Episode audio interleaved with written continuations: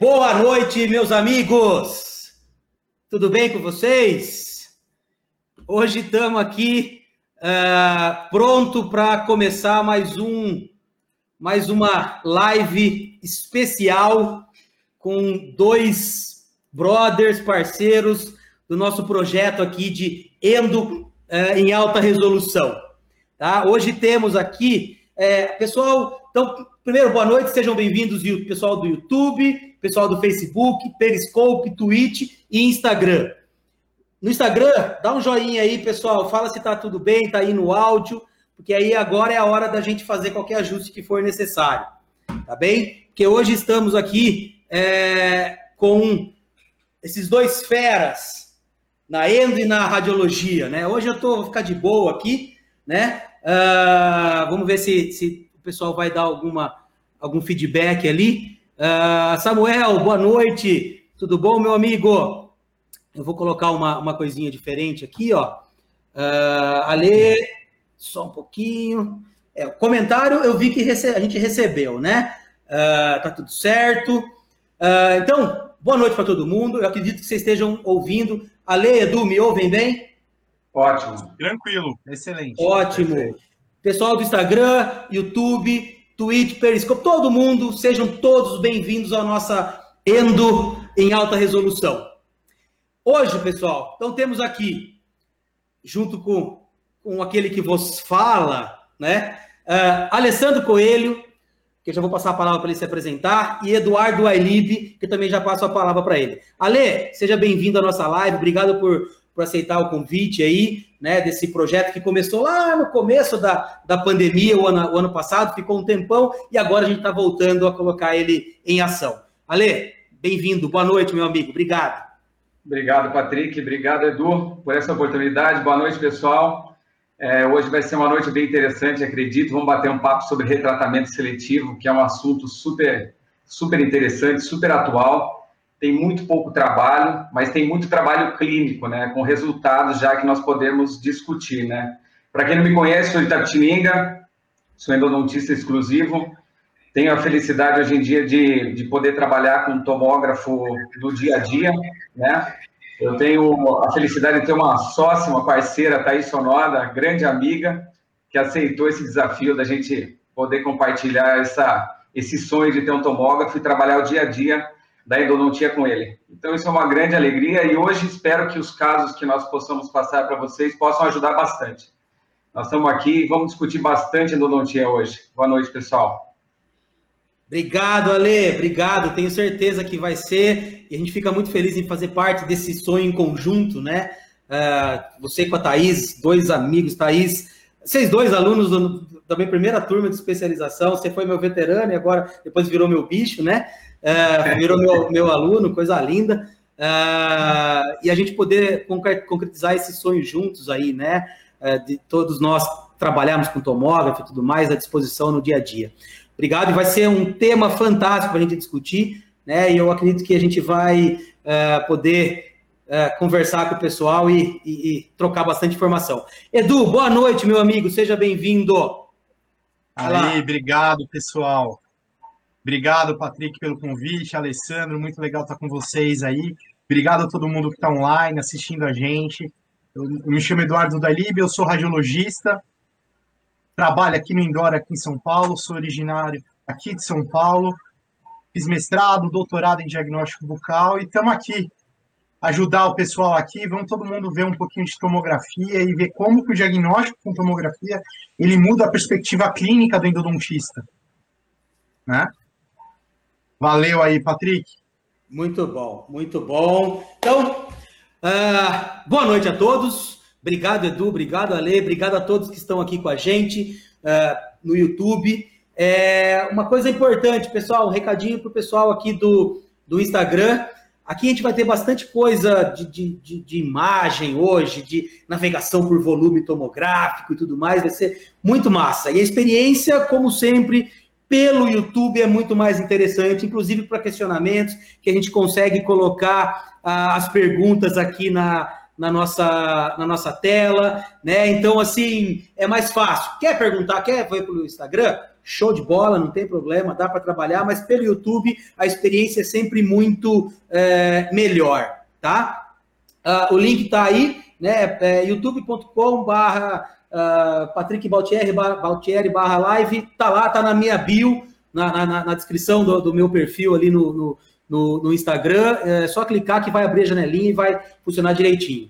Lembrando a todos, curta, compartilhe, vou falar só uma vez, hein? E depois no final de novo. Curta, compartilhe, comente, divulga, ajuda a gente a divulgar as nossas, as nossas lives aí, que eu acho que, que isso daí contribui bastante com o nosso é, divulgação do nosso trabalho, né? E para que mais pessoas possam colaborar, trabalhar com a gente aí, discutir com a gente aí o que, tudo aquilo que a gente faz, tá bom?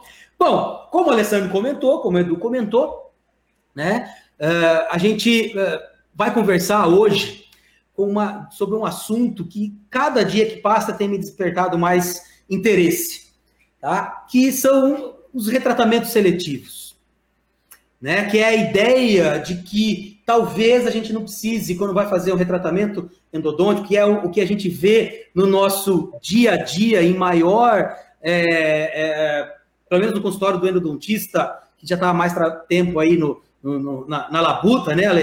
É, é, basicamente o que a gente vê. Né? No meu dia a dia aqui do consultório, eu acredito que a gente tem aí eh, em torno de 80% dos, do, do, do, meu dia a dia aqui seja retratamento endodôntico. Até preciso fazer um levantamento para a gente ter essa certeza. Né? Então, assim, é, é, é uma coisa que é, é importante e o endodontista tem que estar preparado e o diagnóstico é muito importante.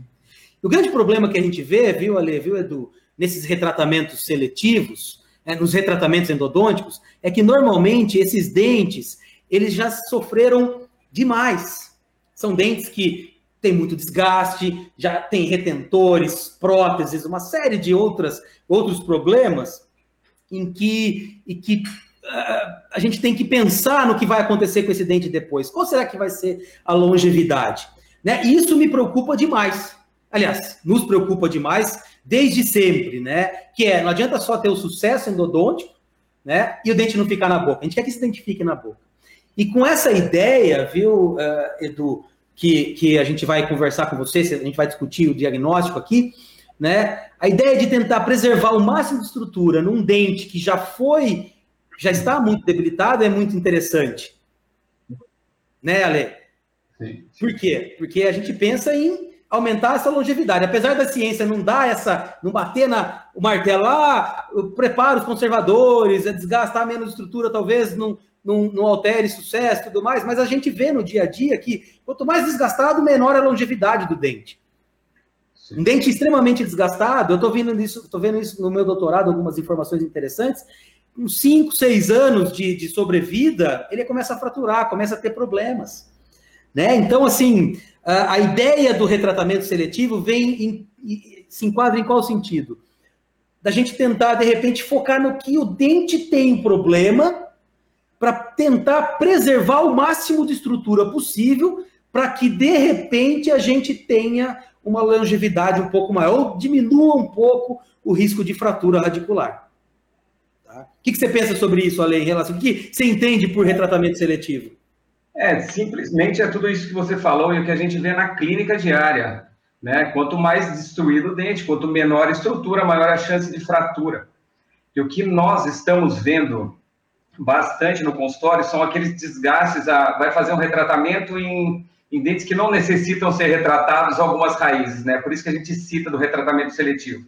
O desgaste das raízes, normalmente o retratamento quando é feito por pessoas que não estão tão acostumadas a retratar um dente, os desgastes são maiores ainda, né? Então, essa é uma coisa que a gente nota muito. Ah, vamos fazer esse caso aqui, vai para retratamento. Depois ele volta para a gente, a gente vai avaliar um outro dente foi retratado, o dente está mais fragilizado ainda. Então, se você conseguir atingir o ponto certo, aquela raiz, aquele problema, com certeza a estrutura vai ser mais mantida, nós vamos ter mais sucesso, longevidade do dente. Então, eu acredito que Hoje em dia, que a gente trabalha bastante com, com tomografia, a gente consegue notar que às vezes os problemas são bem pontuais, né? É aquela raiz, é aquele local, tem lesão ali, ali teve um canal que não foi encontrado, né? Então você vai atrás daquele canal que não foi encontrado. Então isso é eu digo que é tudo, né, para o dente, né, e para a gente também, né? Ex exatamente, é, Edu, é, Ale. É, a gente passa a ser mais assertivo, aumentando a chance de sucesso, né? E, consequentemente, desgastando menos o dente, né? Então, aumentando a longevidade, porque são duas coisas separadas. Uma coisa é o sucesso endodôntico, que é, tem lesão, desaparecer lesão, não tem lesão, não formar lesão. Ponto. Outra coisa é longevidade do dente tratado endodonticamente, que para mim é muito mais importante do que o sucesso endodôntico. Porque se falhar um retratamento, você ainda tem a cirurgia parodôntica. Né? Agora, se falhar um. um, um se, se fraturar a raiz, que, que você tem? Extração e implante. Edu, você, como radiologista, que lauda sei lá quantos mil, mil exames, vê tanta variedade de, de casos para de retratamento, de, de diagnóstico e tudo mais. Assim, o que, que você pensa em relação a isso? né, de, de, dessa, dessa questão do retratamento seletivo, e, e, e, porque você deve ver muito caso em que tem lesão numa raiz e outra raiz está tudo bem. O é, que, que, que, você pode nos falar sobre isso daí, no seu dia a dia aí? Vamos lá, então, primeiro ponto que vocês comentaram, que eu acho bastante interessante, é a questão do desgaste dentário. Até que ponto que a gente vai ficar desgastando o dente para fazer alguns tratamentos que às vezes a gente julga a necessidade se, se é válido ou não. Refazer tudo, perder muito mais substância dentária. O que eu vejo clinicamente é agora com a pandemia a gente teve um surto de dentes fraturados, né? Vai então, falando, não sei se você... água para mim. Pode continuar. Show de bola. Eu não sei se você, Ale, você, você vê isso também muito na tua clínica. Muito dente fraturado, muito, muito dente trincado. Eu vou te falar, a grande maioria dos dentes que eu faço diagnóstico de trinca ou fratura são dentes que estão com desgaste dentário muito grande. Então, são dentes que normalmente já sofreram várias intervenções endodônticas, têm núcleos muito extensos, preparos muito amplos, né? E isso a gente sabe que acaba realmente desgastando a estrutura dentária.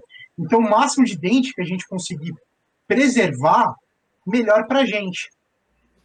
Sim. Não só isso, incidência de, de queixas. Ah, eu quero saber se tem fratura, canal acessório ou lesão. Porque muitas das vezes, clinicamente, o endodontista observa uma fístula, uma fístula localizada, algum sinal localizado, ele já pensa logo em trinca e fratura. E normalmente é algum conduto acessório, algum uma microanatomia específica daquela raiz que não teve êxito no selamento. Perfeito. Perfeito, perfeito. É, é, é, isso é extremamente importante a gente observar. Eu saí, mas eu estava ouvindo, tá? É, é, às vezes a gente já pensa que tem fratura, que tem trinca, mas realmente a quantidade de situações que a gente vê no dia a dia de ramificações, de canais não tratados é gigantesca. Né? Viu, Patrícia? Eu não Oi, sei Ale. você, eu não sei você, desculpe interromper. Não sei você, mas o que teve, a quantidade de horários que a gente acabou perdendo, né? Perdendo esses horários, porque foi indicado para fazer endodontia, o dente estava trincado ou fraturado, foi imensa. E agora essa Exato. época... Porque nessa pandemia, o que, que a gente fez, né? Vai, vai, o paciente vem para fazer uma avaliação, a gente já tem que... É, é, já deixa para tratar, se for tratamento, vai ver... Você marca lá duas horas e meia, três horas para fazer uma, um tratamento endodôntico para ter o espaço e tudo mais, e acaba, é, é, per, entre, aspas, entre aspas, perdendo o tempo, né? E aí, começando então com os nossos casos clínicos, tem um comentário que eu já vou deixar aqui que é excelente, tá? Uh, que já vai na, na no, no, no, começo do, do nosso bate-papo aqui, que é importantíssimo. É, nosso né? amigo Casimiro, hein? Casimiro, exatamente. Necessita de uma boa avaliação de imagem, ou seja, tomografia. E nós vamos discutir sobre isso, e eu quero começar mostrando um caso clínico é, primeiro, é, o que despertou a ideia, duas coisas importantes antes de entrar no, no, caso clínico, né? Esse daqui é o único trabalho na literatura que, que, que fala realmente sobre retratamento seletivo, né? Uma nova abordagem aí, publicada em 2015 por Nudera. Ele faz uma série, na verdade, de relatos de caso clínico, são alguns casos clínicos em que ele, uh, se baseando em exame tomográfico, né, foca na, na, em tratar um canal que não foi tratado, retratar o que estava inadequado e tudo mais. Então, esse é o único trabalho na literatura, em uma série de casos, na verdade, nem uma pesquisa científica, né? mas que é importante porque despertou a ideia, porque até então, viu, Ale? Uh, até então, eu, com a nossa formação, que é com o professor é, Valdrigue, com o Chico, com o Zaia, com o pessoal aqui de Piracicaba, a ideia qual que era? Vai retratar? Vai retratar tudo? Por mais que os outros canais estivessem bons, não, ou tá ok, mas não tem lesão, cara. Você precisa mesmo retratar, nós vamos discutir mais sobre isso, né? E aí, vem um outro questionamento, viu, Edu? Às vezes a gente pensa que 2015, né, uma coisa nova, tem seis anos que foi dada essa ideia. Nós fazemos retratamentos seletivos, eu canso de falar isso, aliás, eu não canso de falar isso. Nós fazemos retratamentos seletivos há muito tempo, que são as cirurgias parendodônticas. Microcirurgia, as cirurgias parendodônticas são seletivas. A gente nunca vai lá e retrata é, todos os canais. Opera todas as raízes, né? Todas as raízes, desculpa. Faz a psectomia em todas. O dente tem, tem lá um molar superior, mesovestibular, disto vestibular e palatina. Palatina e distal não tá, não tá com problema, você opera só a mesial. A palatina está com problema, você opera a palatina. Você não vai desgastar, você não vai fazer a cirurgia, a psectomia, reto preparo, reto obturação, onde não precisa. Né? É claro que para isso nós precisamos ter o diagnóstico adequado. E hoje a gente tem essa possibilidade. Agora, alguns anos atrás, antes da gente ter aqui em Piracicaba, viu, Ale, um tomógrafo de alta resolução, e agora, Casimiro, vou entrar num caso interessante, e que eu fiz um retratamento seletivo sem a tomografia de alta resolução. Viu, Edu? Porque aqui, até, até então, em Piracicaba, a gente tinha somente tomógrafos de baixa resolução, que para diagnóstico em endodontia fica um pouquinho limitado, né? Tem alguns recursos hoje, alguns softwares que tentam aí nos, nos trazer é, é, é algumas uh, uh, recursos né, de, de, processamento, de algoritmos e tudo mais, de filtros que melhoram, mas assim, não é igual um tomógrafo de alta resolução. As informações é que a gente... a gente muda a resolução espacial, né? Então, Exatamente. O tomógrafo de alta resolução, o grande X da questão é reduzir o campo de visão, observar aquele objeto num campo de visão reduzido Dessa forma, o computador tem menos imagem para processar e ele consegue fazer uma imagem num voxel mais fino, que a gente chama. Sim. Então a gente ganha a resolução espacial, né? Exatamente. Na raiz da imagem. Conseguindo ver de verdade, né? E esse caso aqui, é, a gente, é, a paciente foi indicada. A gente vai discutir alguns casos hoje, pessoal, para ir trocando informações, né? Quiser perguntar, quiser interagir, manda mensagem no YouTube. Se quiser mandar pelo Instagram também pode mandar, né? Mas a gente. A pessoal aqui, o Gustavo comentou, Gustavo, tá cortando? Eu não sei se tá cortando. Se alguém tiver alguma experiência, pode ser sua internet, cara. Às vezes acontece isso. Tá? Espero que tenha melhorado aí agora. Eventualmente tem alguma, alguma alteração. Vocês estão me vendo aí, né, meus amigos? Edu, Ale, tudo em ordem. Boa qualidade. Bem de ouvindo 100%. Perfeito. Opa, é... Oi, Ale, eu pode falar. Só, posso dar um gancho só de uma coisa que você falou ah. que é importante? A cirurgia parendodôntica ela é muito aceita, né? Que você opere só uma raiz. Só a raiz está com problema. Mas existe uma resistência muito grande, inclusive dos próprios indicadores. Quando você comenta que ele encaminha um paciente para você, você fala, eu vou fazer o retratamento só dessa raiz. Muitas vezes ele não compreende, sendo que é o mesmo princípio de uma cirurgia porque a cirurgia parendodôntica é seletiva também. Então, é, eu acho que a gente tendo um bom embasamento, ter condições, as imagens, nós podemos discutir. E a partir disso, o indicador entender o que realmente é o retratamento seletivo e quais os benefícios, né? Então, a gente pode ter alguma resistência. Eu percebo que eu tive muita resistência, hoje em dia eu consigo dialogar, eu mostro a imagem e faço o retratamento seletivo. É isso aí, é um gancho que é, eu acho interessante. Maravilha, Ale. Isso é uma coisa muito importante mesmo, porque, assim, é algo que, que é, é uma coisa nova, né? Não tá? Não é algo que está tão, tão comum. Então, fica... É, no, é novidade. Então, realmente vai ter algum tipo de de, de, de resistência mesmo no começo, né? Mas esse caso aqui, então, entrando nele, pessoal que está no, no, no, Instagram, se estiver cortando, é alguma, então pode ser algum problema do Instagram aí, não sei dizer, migra para o YouTube, que provavelmente está rodando liso. Que nós pegamos o vídeo do YouTube e mandamos para o Instagram. Então, às vezes, pode ser alguma, algum probleminha assim, tá? Só não esquece de deixar o like para gente. Depois vai ficar o vídeo no Instagram também, ali, no YouTube, Facebook, tudo gravado. E esse caso, o paciente estava relatando dor há alguns meses já na região dos dentes 16 e 17, uma dor difusa, viu, Ale, viu, Edu? E foi um caso sem, sem tomografia na época. E ao realizar o teste de. A endodontia do dente 16 está satisfatória, não está? Aparentemente, tudo bem, ó. Percussão não doía, por incrível que pareça, nada. Dente 17, fiz teste de sensibilidade, uma restauração ruim, teste de sensibilidade pulpar, uma baita uma pulpite crônica, né, dor estimulada. O que, que eu fiz? O que, que todo mundo faria? Ah, essa dor, uma pulpite crônica, tá aquela coisa meio cronificada, agudiza, dói, é, irradia. Fiz a endo do dente.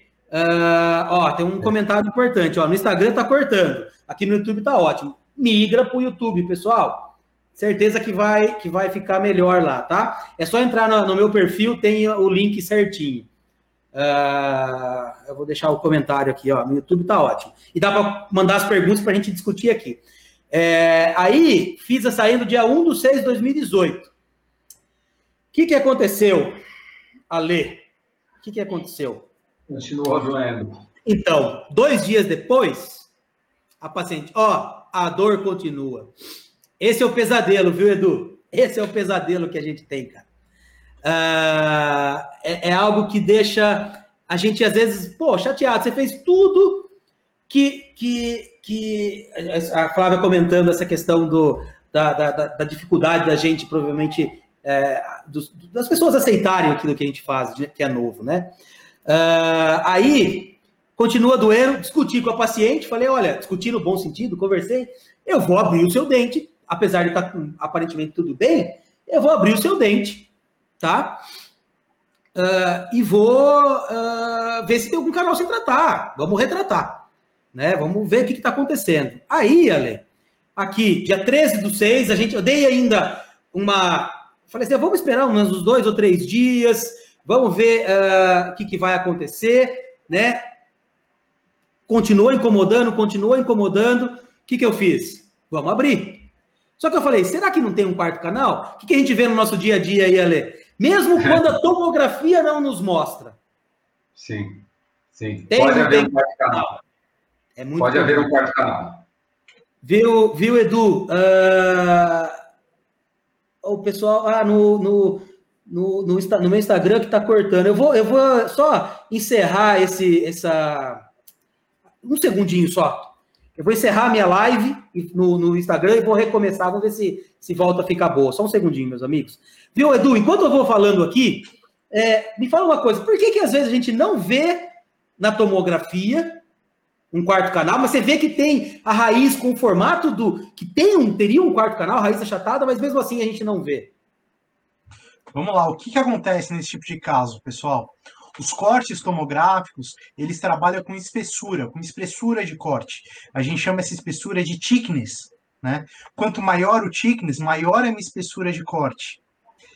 Ou seja, menos capacidade tem a imagem tomográfica de mostrar para a gente detalhes anatômicos de pequenas dimensões. Né? Quando a gente está trabalhando com um corte tomográfico em cortes muito finos, a nossa grande dificuldade é, quanto mais fino o corte, mais granulação a gente gera na imagem.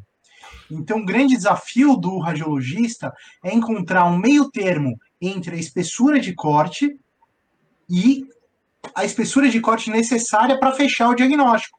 Encontrar realmente o quarto canal, encontrar realmente uma microanatomia variada que está rolando naquela região e por isso que muitas das vezes, se a gente não trabalha com uma tomografia de alta resolução, uma tomografia de resolução média, essa espessura de corte ela já é naturalmente muito grossa. Daí a dificuldade em ver. O que, que os softwares fazem? Para compensar isso, eles aumentam um pouco essa espessura mais ainda para você ter a impressão, um falso positivo de uma imagem mais diagnóstica. que está mais bonito, vai ser mais fácil de se realizar a interpretação. Quando na verdade você tem que diminuir. Só que para isso você precisa ter um software, você precisa ter um, um equipamento que possa te dar, que tenha essa capacidade da gente conseguir controlar, reduzir a espessura de corte e modular a granulação na imagem que a gente vê. Voltou aí, Patrick? Já voltei aqui. É, no, meu, no meu Instagram, pessoal, tá cortando. Então, o que eu vou falar para vocês? Migra para o YouTube que vocês vão conseguir ver aí perfeito. Tá? Vocês me desculpem, mas é a tecnologia aqui que não está nos ajudando. O importante é, é isso. Vamos embora. No YouTube tá, tá, tá liso.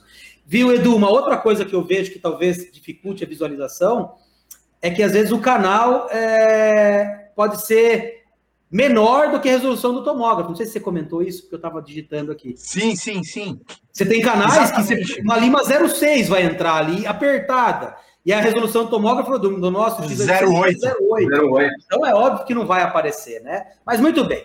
Vamos, vamos lá, vou, vamos tocar o, o, o barco aqui. E aí, olha só que interessante, Ale. Fui fazendo, a gente foi fazendo acesso ali, ó. E de repente a gente vê ali um. Aqui o canal Mestre Vestibular, né? Um, um negocinho com um pouquinho de umidade ali, ó. Tá? O que, que a gente constatou ali? Vai trabalhando? Tá, tá meio estranho. Bota uma lima. Aqui uma lima C-Pilot 06, né?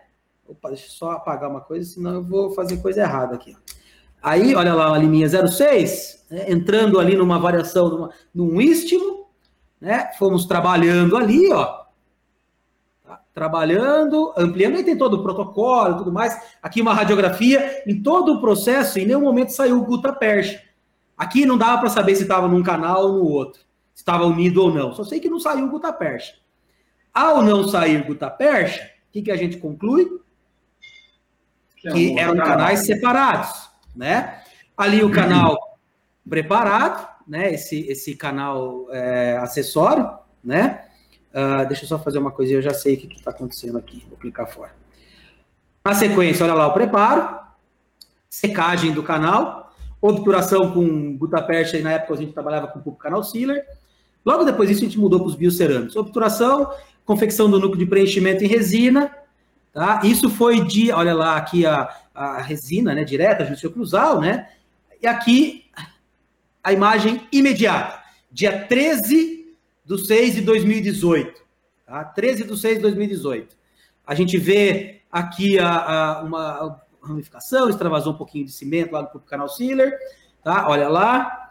Uh, e o que, que a gente vê? Dia 13 do 6, afinal. Não consegui dissociar, viu, Ale, viu, Edu? Fazendo Clark, Messi, Ort, disso, não sei o que, nada de dissociar.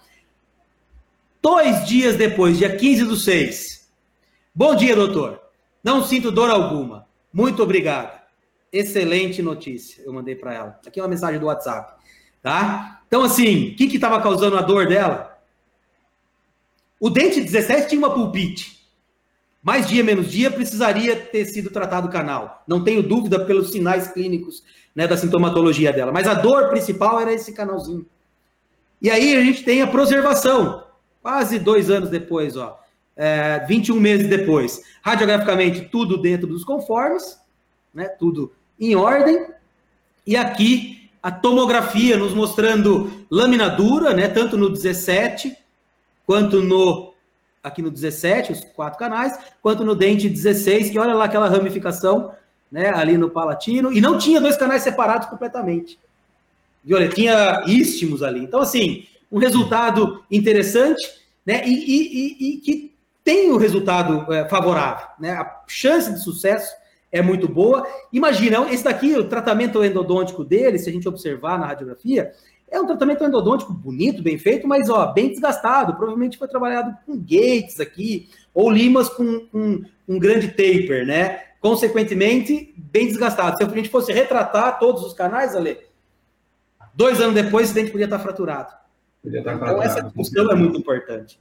Né? Uh, então, assim, um caso que eu fiz sem a tomografia pré-operatória, e essa tomografia eu fiz o ano passado porque a gente já tinha ela à disposição, né? Mas assim, mostrando que, que a coisa estava funcionando, né? Mas a, a, a, ideia é que a gente consiga é, resolver o problema sem é preservando o máximo de estrutura possível, tá bem?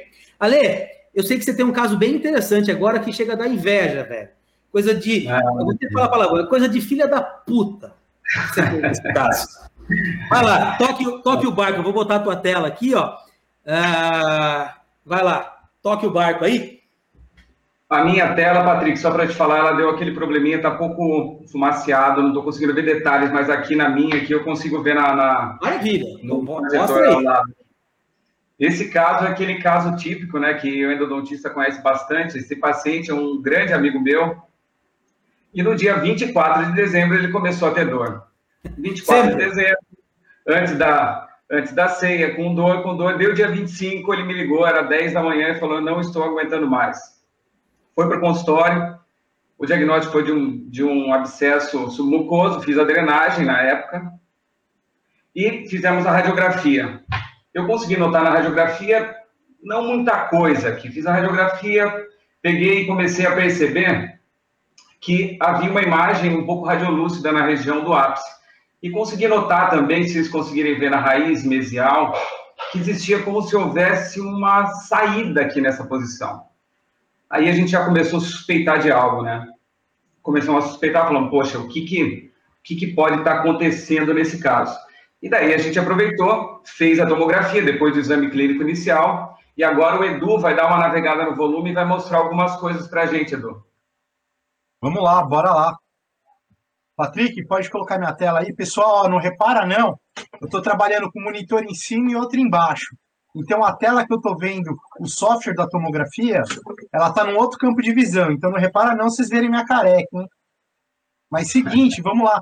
O, o, Alessandro comentou um detalhe muito importante, que a questão principal é, depois do exame clínico, nós realizamos a tomografia.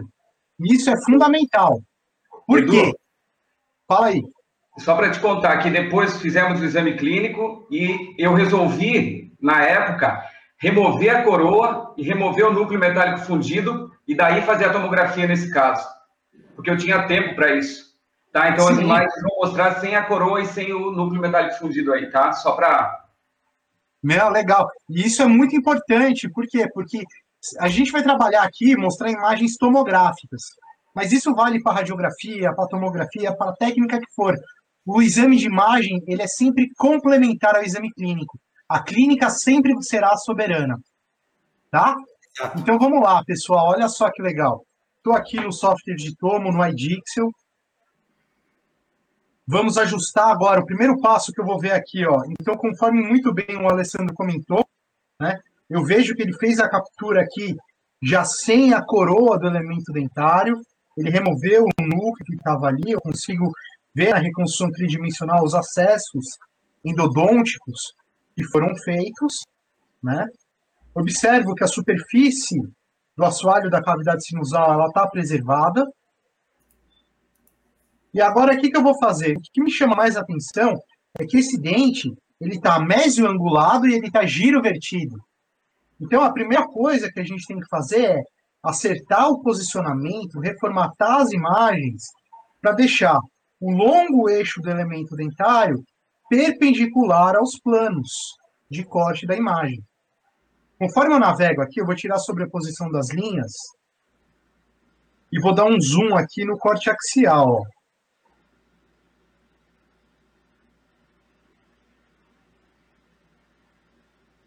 Vamos lá.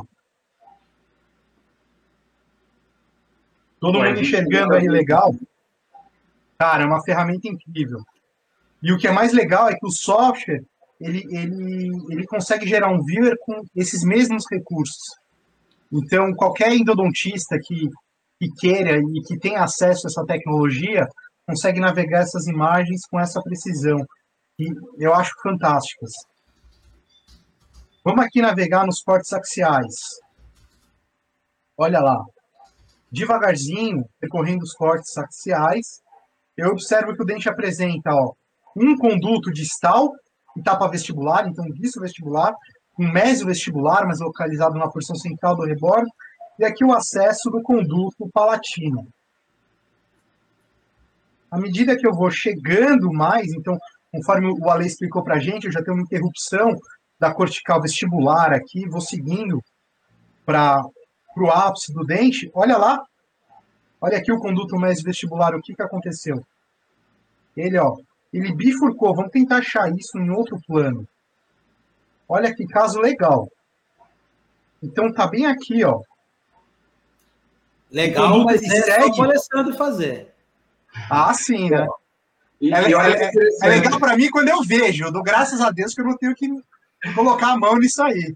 O Patrick tem louco para tudo, né? Olha o tamanho da lesão se nós compararmos a imagem da tomografia com a imagem radiográfica. Olha a diferença da imagem, né? Sim. Isso é uma coisa que chama muito atenção. É né? a quantidade de detalhe, né? Por quê? Olha lá, complementando o que você falou, Ale, ó, eu vou seguir no corte axial aqui, ó. Eu vejo essa bifurcação em um conduto mesopalatino acessório apical ali. Eu vou seguindo até o ápice e eu vejo que ele termina num forame apical independente. Né? Ou seja, tá dando problema ali mesmo. Ou seja, se retratar e não tratar isso daí, vai, pode retratar. Não vai adiantar nada. Não vai resolver nada. Não vai resolver e vai cair ou numa parendodôntica ou numa exo. Tá, mas e os outros canais, como é que estão?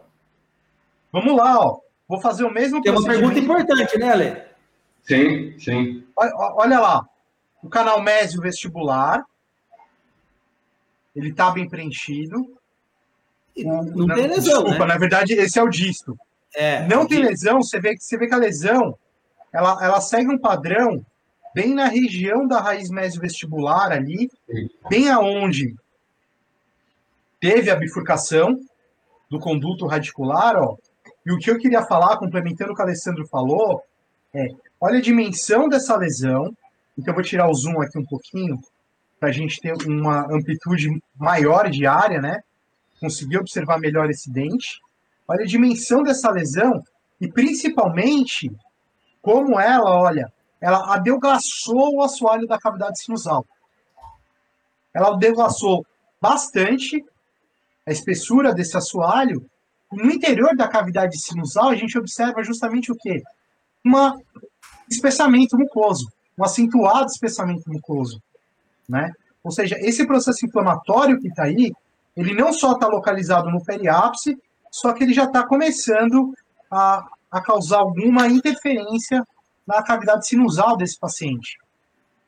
Edu, só para fazer uma observação aqui, que você navegou, a hora que você viu disso vestibular, se nós não tivermos uma atenção durante a navegação do exame, nós vamos notar, nós vamos achar que aquela imagem radiolúcida é oriunda do disto vestibular, mas na verdade ela é do médio vestibular. Exatamente. É, isso, se você for fazer, receber só os templates de um, de um radiologista que não tem a experiência em endodontia, ele já vai falar que tem alguma lesão ali também. E você vai imaginar um canal lateral naquela raiz. Só que, na verdade, quando você navega no volume, você nota que ela é oriunda só do médio vestibular. Exatamente. Perfeito. Perfeito. Muito, Não muito só bom. isso, olha só que legal aqui na, na raiz, ó. A hipercementose que tem, porque as raízes é, disso vestibular e mesio vestibular, elas se encontram fusionadas. Elas não só estão fusionadas, como tem uma, uma acentuada deposição de cemento nessa região. Então, até mesmo para você planejar uma exodontia, isso acaba dificultando o tratamento. Top, top. E o que, que você fez nesse caso aí, Ale? Então, daí a gente, primeiro de tudo, eu tinha que acessar, né, a região, né? Começou então, drenando o abscesso para parar a dor do paciente. Drenei o abscesso e depois, uma, dois, dias, dois dias após, eu não, não fiz no mesmo dia a, a tomografia, eu fiz depois a tomografia. Depois que eu tinha feito a drenagem, acalmou o quadro, eu fiz a tomografia e já parti para a clínica. E você fez a tomo, já... como eu falou, né? você fez a tomo no momento certo, depois de tirar o núcleo. Sim, sim. Ajuda e muito. Aqui, né? Sim. Aqui nós conseguimos notar que essa bifurcação ela era nessa altura da raiz, era próxima ao terço médio. E pergunta como é que você removeu aquela essa butapecha que podia obliterar e como é que você não desviou nessa porção? Eu, eu gosto de trabalhar muito com pontas ultrassônicas lisas. Eu tenho essa preferência, eu tenho eu trabalho o tempo todo com elas, né? Existem outras que são diamantadas, mas eu gosto da lisa, eu gosto de ativar, eu gosto de pré-curvar. Então, eu pré-curvava a, a ponta lisa, ia fazendo um desgaste nessa região e ia conseguindo acesso. Depois eu pré-curvei a lima e consegui. Daí eu não tive tanta dificuldade, porque pela tomografia nós notávamos que o canal não era tão constrito, não era tão atlético, ele era amplo. Então, a hora que eu consegui vencer essa gota percha, sem solvente, sem nada, consegui vencer essa gota percha, eu já, já estava no ápice. Eu optei por retratar a, o, o canal médio vestibular também. Pela própria condição, estava tudo ali, eu preferi nesse caso. Eu, então, eu retratei a raiz mesial inteira como um todo. Primeiro porque a condição da gutapeja ali não estava do jeito que eu gosto, sabe? Ela estava com uma aparência meio mole, meio... Eu não, Ale, não é do jeito que eu gosto, do jeito que tem que ser. Do jeito que tem que ser, perfeito. e aqui a gente conseguiu fazer a obturação, aqui é a qualidade, e aqui é a obturação. Desculpa, esse jeito de eu corrigir você assim, igual o Valdrigue faz, sabe? É muito. São 20 anos convivendo com, com o seu Luiz Valdrigas, ele pega a mania de não, cortar é... e dá, não, já, já, já fala, já. Vai, vai lá, desculpa. Perfeito. Resumindo, a gente finalizou o caso, o paciente ficou assintomático, não teve mais dor alguma, sumiu tudo. E ele é um cara muito, é um barato, um cara muito, muito bacana, amigão meu, né? E ele voltou no console depois de seis meses, já com a coroa instalada. Depois de seis meses. E ele falou para mim, Ô, Ale, como é que tá o dente? Será que melhorou? Eu falei, é, vamos, quer fazer uma radiografia? A gente faz uma, uma tira uma, uma radiografia e a gente olha como é que tá, né? Radiografamos, não tivemos nenhuma, nada assim que dissesse, ah, melhorou ou não melhorou. Então, nós optamos por fazer uma tomografia de controle. Principalmente porque ele pediu. Na verdade, eu preferiria fazer essa tomografia depois de 24 meses. É o que eu acho que é o ideal para uma tomografia, né? Não sei se o Patrick concorda, o Edu. É, para de 18 a 24 meses para a gente poder ter uma clareza maior de uma regressão completa de uma lesão. Mas já dá para ter uma ideia com menos tempo. Então, depois de seis meses, o que, que você acha disso, Patrick? Ale, o que a literatura mostra, assim, uh, de tempo de preservação é pelo menos um ano, tá? Com menos de um ano, na tomografia você até consegue ver alguma, alguma coisa, mas ao meu ver é desperdício de dinheiro. Sim, tá? sim. Em menos de um ano. A não ser que o paciente queira fazer, pagar, sim. não tem problema nenhum. Quantidade de radiação é nula. O tumor da boca dele, que ele achava que era um tumor, que ele falava, esse tumor da minha boca. Então, então agora, resumindo, a gente fez uma tomografia só, pós. Só, só essa questão, um ano, né? Agora, às vezes você precisa até de três, quatro, cinco anos para ter reparação completa. É, isso varia de paciente para paciente, mas vai lá, toca lá. Sim. Aí a gente fez essa, essa tomografia de controle aí, de seis meses, que não é o ideal que eu coloquei, mas é que algumas vezes a gente tem que fazer algumas coisas que. E a gente sabe da, da radiação desse tomógrafo que é bem menor e é bem tranquilo. Então, Edu, você quer navegar na, na pós aí pra gente? Vamos lá, vamos ver o seu trabalho aí, se se tirou A ou não, hein? Vamos ver. Olha lá. Tira o histograma ali, Edu. Fica maior. Aqui, ó. Aí. Vou dar um zoom aqui também, porque vai dar um, uma ênfase maior. Patrick, eu vi aí no YouTube que fizeram um comentário qual que é esse programa. Pessoal, o nome desse programa chama-se iDixel, tá? Ele é o software nativo dos tomógrafos da Morita. E esse programa, ele fornece um visualizador com essas mesmas ferramentas, né? Então, para quem não sabe, o visualizador, ele é um, uma mini versão do software que permite que você consiga navegar e ter as mesmas ferramentas que o radiologista. O único problema é que ele não vai salvar a imagem. Então, uma vez que você fechar, você vai perder o que você fez. Então, você sempre tem que estar tá copiando as imagens e salvando em algum outro lugar. Tá? Qualquer visualizador funciona dessa forma. Então, ó, vou percorrer aqui os cortes axiais. Então, já vejo de diferente aqui, ó, que já está com as coroas, já, já deu um pouquinho mais de artefato, né, que ele está com núcleo, e os condutos já estão preenchidos por material hiperdenso, Posso só coisa? Essa coroa foi substituída porque eu poderia tentar um acesso via coroa, perfurar a coroa, era uma possibilidade. Essa coroa ela já estava com a cerâmica fraturada já, né? Já já estava com impacção alimentar na região. Então por isso que optamos pela remoção de todo o conjunto, tá? Senão poderia ser ter um acesso via, ia ser bem difícil pela extensão da coroa e pela giroversão do dente. mas existiria a possibilidade da perfuração da coroa e localização do canal sem remoção do conjunto como um todo. Perfeito. Vai lá. Olha lá. Percorrer aqui os cortes axiais, eu já vejo que a lei conseguiu um milagre aqui. Olha que legal. Conseguiu preencher esse conduto, essa bifurcação que teve aqui apical. E nesse período de seis meses, olhem a redução da diminuição da rarefação óssea. Olha o quanto ela regrediu. Não só regrediu, lembra que a gente observou que interrompeu a cortical óssea? Olha a cortical óssea vestibular aqui, já parcialmente reparada. Isso em seis meses de evolução, né?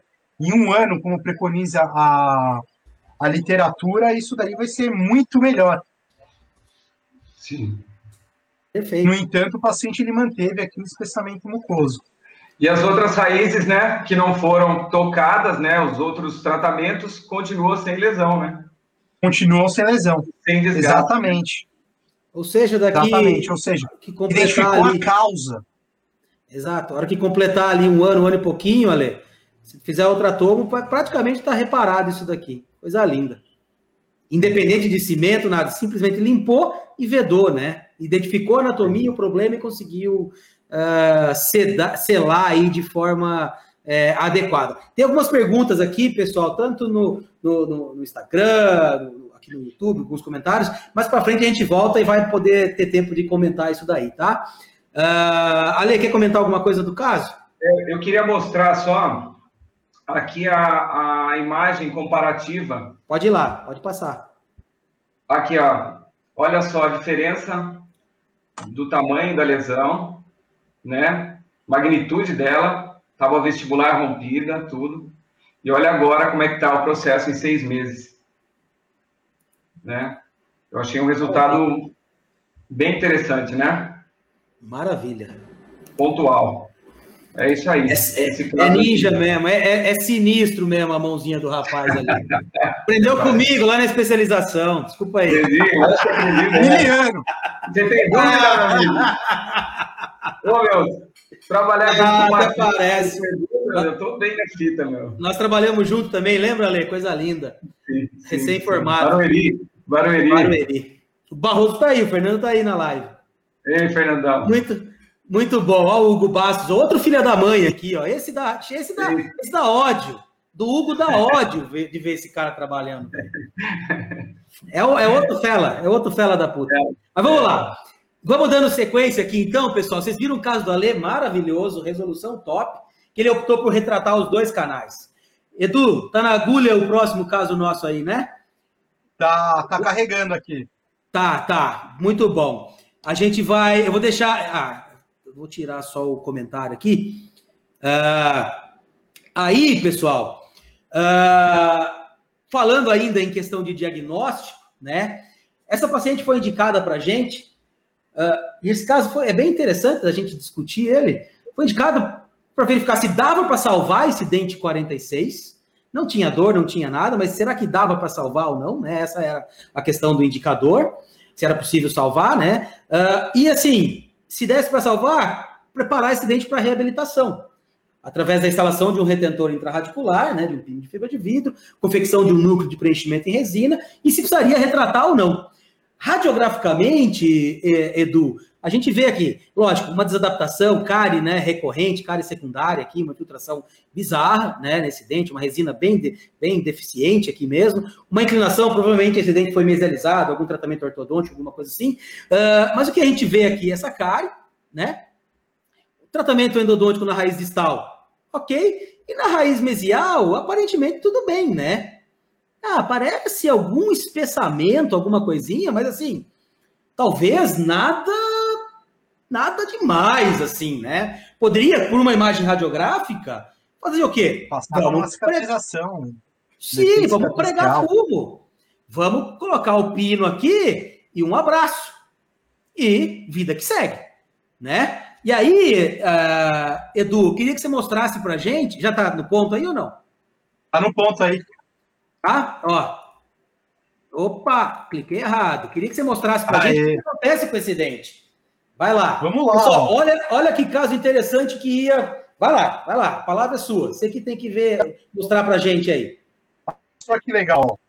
Já na reconstrução que tridimensional que a gente só, faz. Só uma coisa, Edu. Já consigo identificar. Edu, Fala Edu, aí. Ó, eu vou falar para você, não Fala mexer aí, tá muito. Tô, tô te ouvindo. Não mexa muito no. A renderização, beleza. Porque tá, tá picotando o seu áudio, tá judiando do seu computador aí, cara. Tadinho dele. Tá, é tá. É novo, já vamos, tô judiando do bicho. Vai, vamos mais nos cortes, nos cortes tomográficos lá. Desculpa vamos aí. lá, ó. Vamos, vamos ver aqui, ó, rapidinho, só mostrar para vocês, ó, que o quê? Olha as raízes desse elemento, né? Então vamos, vamos observar aqui a raiz distal.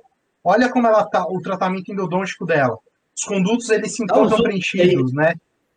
Em sua totalidade, quando a gente vai para a raiz mesial, ó, eu vou dar um zoom bem aqui na região apical, tá bom, pessoal? Olha aí. Olha a, a, vantagem da gente trabalhar com navegador, com visualizador, uma, uma, é um estudo anatômico do paciente de uma forma tridimensional, que o ideal é que a gente deixe isso daqui, pessoal, aberto numa tela do lado do nosso tratamento endodôntico ali. Para que a gente possa navegar nisso na hora que a gente está fazendo a endodontia. E não no template, como o Alessandro nos falou. Né, Ale? O Ale, eu sei que ele só fica nos templates lá. Ele é faz. O Edu faz os laudos para ele e fica no template. Edu, manda template para mim que eu não quero abrir volume. Exato. Vai lá, Edu. Olha aí, ó. Olha aí, olha aí que legal. O conduto disto é, mesolingual, exatamente, ele está totalmente preenchido. Quando eu vou para a região. Sem lesão, e sem lesão, né? Sem lesão, ó. Olha aqui, ó. Olha como o, a lâmina dura ela está justaposta ao ápice radicular. Quando eu vou para a região do conduto mésio vestibular, ó, eu vou alinhar exatamente no longo eixo desse conduto.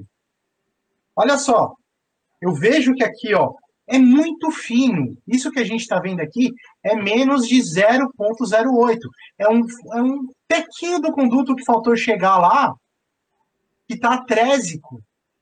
Não só ele está atrésico, como quando a gente percorre os cortes, olha só, você vê que esse conduto ainda ele se encontra dilacerado e deslocado para distal. Vou marcar uma seta aqui para o pessoal enxergar melhor. Ó. Observa que nessa região, quando eu percorro, olha o forame apical onde termina. Terminou o forame apical e olha onde se dá a destrição óssea. Principalmente na região vestíbulo distal da raiz, do periápice radicular. Edu, mede mais ou menos entre a guta percha e o forame na, no corte, nesse corte da, da, da, direita sua aí, ó. Não, é, aí pode ser, na outra, talvez na outra imagem. Quanto que dá? Aqui, ó. 2.7. E olha a vantagem de fazer, porque eu vejo que aqui o conduto está dilacerado e eu consigo fazer a dilaceração do conduto radicular. O famoso coto pulpar, Ale. Sim, sim, tem que preservar ele. Não, não, não vamos entrar nessa, né? é, e o pior é que aqui eu, eu, em um laudo, eu não posso nem dizer que falta material, porque é, é muito pouco, né? Mas eu vejo um conduto ali, por mais que esteja trésico, ele não está preenchido, mas ele se encontra parcialmente preenchido, né? Sim, sim, sim. E, o que, e é o que levou ao insucesso. Né? Tá, e olha só como é interessante, né? Se fosse, se a gente fosse basear o nosso exame só na, na, na radiografia, isso daqui teria passado despercebido. E sabe o que é o mais interessante ainda, viu, Ale? A gente ia colocar um pino nessa raiz, nesse dente, desculpa, fazer uma prótese, e pode ser que depois de dois ou três anos vai fazer um controle radiográfico essa lesão aumentou e daí vai pensar assim, essa lesão apareceu. E o que causou essa lesão foi a colocação do pino. pino. Da gente que mexeu, entendeu? Então, assim, a importância da gente diagnosticar adequadamente, tá? Uh, e aí que a gente sabe que está acontecendo, aí tem que fazer o que tem que ser feito. Quer mostrar mais alguma coisa nesse caso aí, Edu? Rapaz, eu acho que esse caso é mais isso aí mesmo. Eu Show queria só citar uma coisa que a gente comentou esses dias, né? Que esse caso, é, nessa raiz mesial, ela o que nós estamos notando muito que nós discutimos, né? Que os canais das raízes mesiais e molares inferiores, eles têm uma tendência a se unir na região apical, né? Sim, e muitos sim. deles, né? Com a tomografia, a gente começou a perceber muito disso, né? E esses são independentes nesse caso aí. Exatamente. Exatamente. E aí, sendo independente, qual foi? Eu vou voltar aqui para o caso, viu, viu, Edu? Vou voltar para a minha tela. O que, que a gente fez? Sendo independente, vamos focar no problema do dente, vamos resolver aquela região. A gente começou removendo praticamente toda a, a, a resina, uh, removendo cárie, já reconstruindo aqui a face distal com uma resina do tipo book fill, removendo aquela guta percha. Ah, mas não tá bonito, ah, mas não tá tão... Cara, não tem que estar tá bonito, tem que estar, tá, como diz a nossa amiga Débora lá de Santos, tem que estar tá funcional. Eventualmente, tem alguns casos que a gente não retrata um canal, tá três, quatro a quem não tem lesão, tem um selamento biológico, deixa ele quieto né?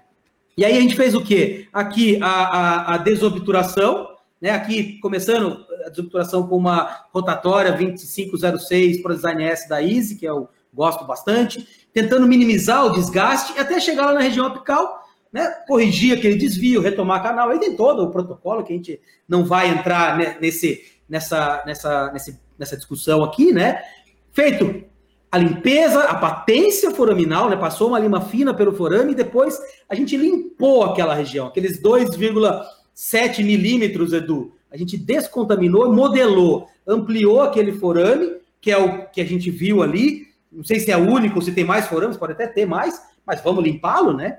E aí foi feito a, a, a, na sequência a obturação imediata, né? Secagem, obturação com gutapercha e biocerâmico preparo do canal distal, desobturação, preparo do canal, canal distal para instalação do retentor intracanal, né? Cimenta, é, começando o núcleo de preenchimento em resina, cimentação do pino de fibra de vidro, confecção do núcleo de preenchimento em resina, tudo imediato, né? Ali preparando esse dente para receber a, a coroa total uh, é, para reabilitação. Né? Aqui a gente vê o resultado final. Se a gente. É, a gente até conseguiu, viu, Ale, preservar bastante estrutura no canal médio vestibular que estava com problema, sem Sim. um desgaste exacerbado. Né? Mas assim, eventualmente a gente acaba desgastando um pouco mais para conseguir desobturar, para retomar um canal. Né? Então aqui a gente conseguiu um resultado, acredito eu, que bem interessante. Esse caso foi feito agora em, em dezembro de 2000, novembro de 2020, né? E a gente não tem a preservação ainda. Mas aqui foi para mostrar que a radiografia nos engana demais, né? E que é possível sim a gente retratar aquele problema. Se o mesmo vestibular tivesse problema, eu teria retratado. Mesolingual, desculpa. Mas como não estava, a gente optou por retratar exclusivamente aquele, aquela raiz específica. Certo? Boa, Lê? Assim que trabalha? Aqui só algumas radiografias anguladas, ó, para a gente verificar lá o mesolingual chegando agora até o forame. Aqui até dá para ver um espessamento, mas nada é, muito. Uh, muito uh, evidente aqui, né? A toma é outra, a toma é outra, outro mundo, né? Pois muito bem. Ale, quer ir para o próximo seu? Bora lá. Toca lá. Esse é um caso aqui, eu coloquei esse caso, a gente tem... Pessoal, fiquem só um pouquinho, fiquem à vontade para perguntar aqui, depois a gente vai ter um tempinho para discutir aqui. Vamos tocar mais alguns casos clínicos. Vai lá. Esse caso aqui é um caso que eu achei interessante, eu coloquei esse caso aqui porque gera um pouco de discussão sobre ele, né? A gente, nós, se formos olhar para a radiografia, nós notamos aqui a raiz distal do molar, sem lesão, tratamento endodôntico satisfatório, o desgaste que era normal das gates, que eram, eram feitos antigamente, né, que a gente fez fizemos muito, muito. Fizemos muito disso daí. Né? Hoje em dia, nossos conceitos mudaram, né? mas é tudo parte da evolução. Aqui nós olhamos pela radiografia raiz mesial, que nós notamos que não tem lesão também, e nós notamos uma atresia bem grande em um dos canais. Só que junto a tudo isso, quando nós olhamos todo esse conjunto, o indicador me encaminhou esse caso, para avaliação e a conduta necessária nesse caso. E o que, que a gente nota? Que tem aqui era uma resina muito grande aqui. Na radiografia até engana um pouco. É muita resina e ele ia instalar uma coroa total. Ele falou, vou colocar uma coroa total. Eu queria que você colocasse um pino, a conduta que eu espero de você, que você localize esse canal, né? Que sempre é muito fácil, né? Quando você ah, localiza esse canal, coloca o pino, já deixa o núcleo de preenchimento pronto, que eu já preparo a coroa aqui. Se puder, prepara e manda com provisório ainda, né? Já manda com provisório, que é o que a gente acaba fazendo muito, né? E nesse caso, o que, que você faz? Olha, não tem lesão aqui. Vamos dar uma olhadinha na toma, Edu? Ale, Ale rapidinho, ó. Segure essa imagem da radiografia. Observa tá. na região apical desse elemento dentário. O que, que você está vendo ali? Ó? Como que o osso está reagindo aí nessa região? Você tem um aumento da, da uma esclerose óssea, um aumento focal da densidade óssea medular. Né? A gente chama isso de mosteite condensante. Ou seja, você não está enxergando uma lesão propriamente dita, mas você tem algum tipo de resposta ali.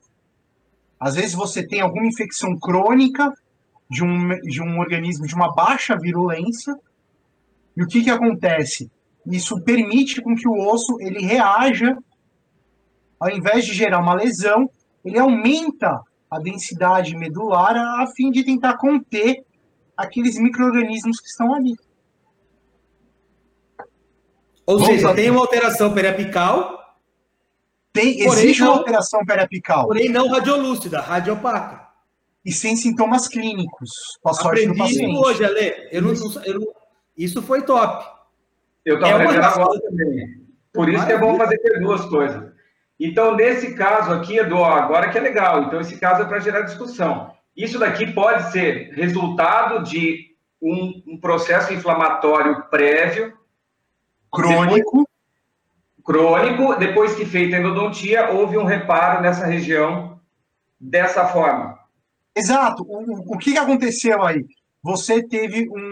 Você está tá tendo micro-organismos atuando nessa região, que são micro-organismos com baixa virulência. Não são agressivos. Ah, no canal, nos canais mesiais. Exatamente. Sem falar Ali, que os canais, querendo ou não, o dente ele está selado. Ou seja, você tem uma diminuição da contaminação com o meio bucal ali, e que os elementos vão ficar ali. Então, os organismos de baixa virulência estão parcialmente selados. Mas isso, uma, de uma hora para outra, se ocorrer alguma contaminação, isso pode ser uma bomba relógio.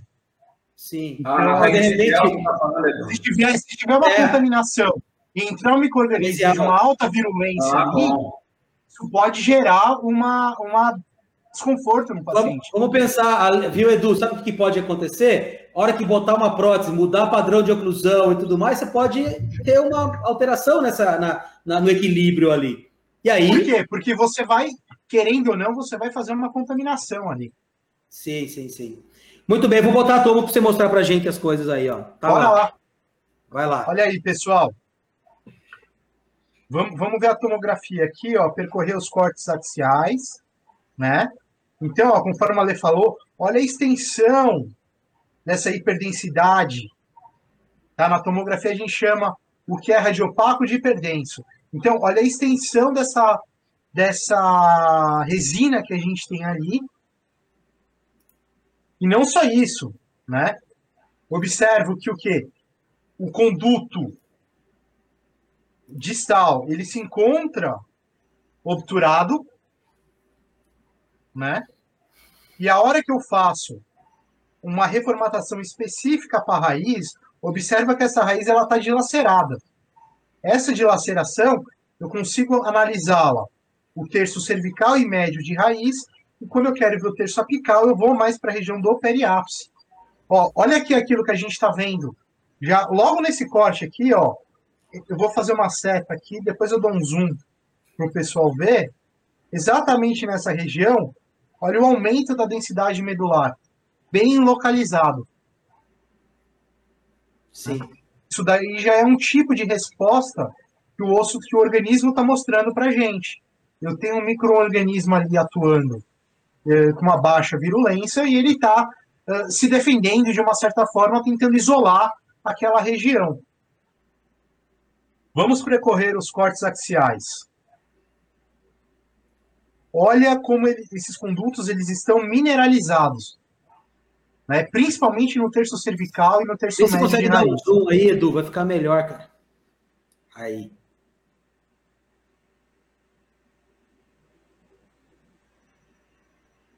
Olha, Olha aí, ó. Eu praticamente eu não enxergo o trajeto deles. Vou seguindo para picar, ó. Eu já comecei a ver o conduto, qual conduto? O mésio vestibular. Exatamente aonde a gente está observando o acidente condensante. Né? Mais amplo. Mais um irritante. Um pouquinho mais amplo. Exatamente. Ó, vou fazer uma seta aqui para o pessoal enxergar exatamente, mostrar exatamente o que eu quero mostrar aqui, ó. Conduto mésio vestibular, conduto mésio lingual. Dá quase para falar que tem um MM ali ainda, hein? O médio mesial, hein, hein Ale? Ah, agora que eu ia falar, ó. Agora que eu ia falar. Ah, que pariu. Ah, esse Olha eu não só. acho. Esse eu não, não Não, tá bom demais. Tratou dois, tá ótimo. Esse eu não Mas acho. olha só. Na verdade, tem um istmo ali, ó. Tem um. É um, um interconduto é. que está tendo ali, ó. Se eu levo os planos na região do interconduto, ele é tão fino.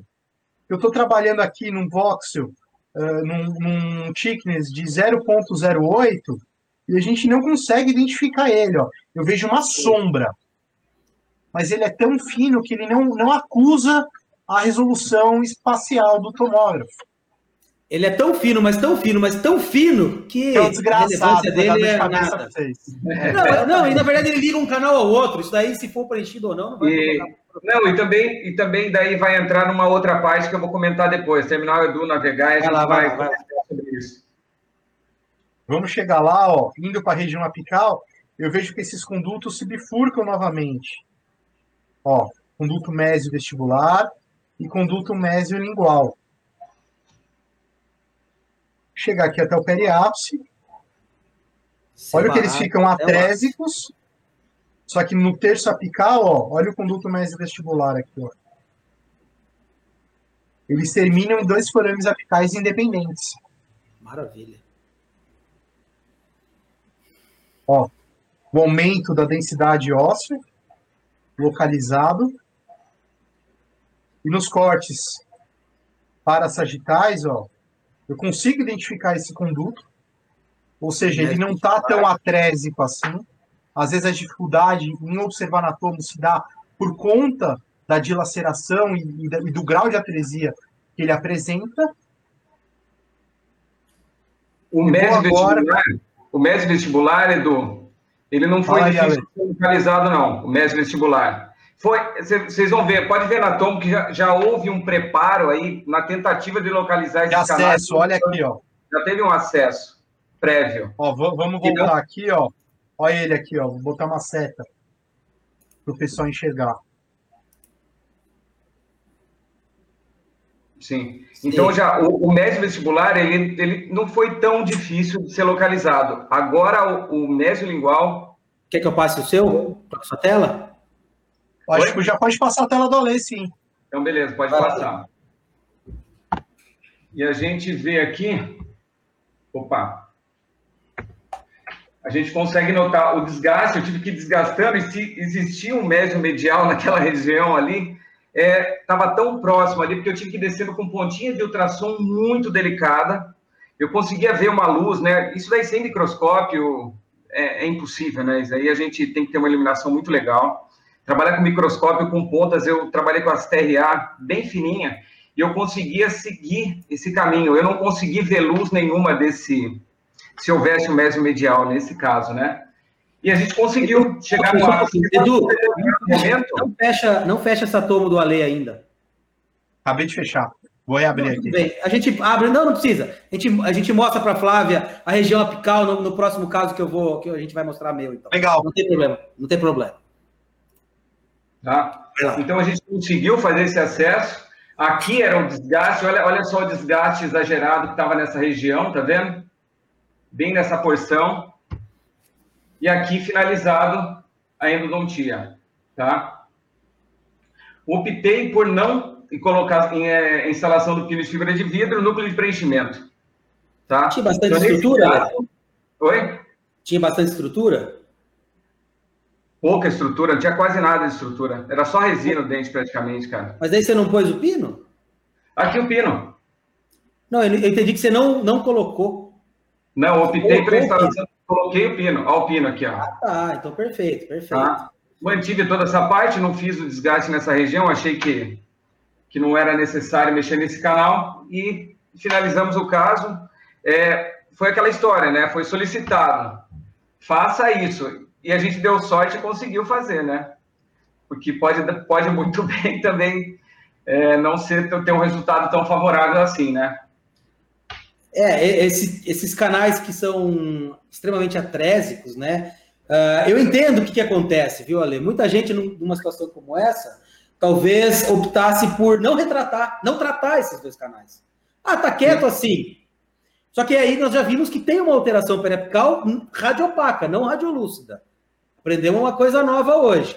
Né? Uma, osteite, uma condensação óssea, né? uma, uma osteite condensante, é alguma coisa que está estimulando uma condensação óssea. Talvez um estímulo ainda mais baixo do que aquele que produz uma lesão periapical crônica. Patógeno né? de baixa virulência.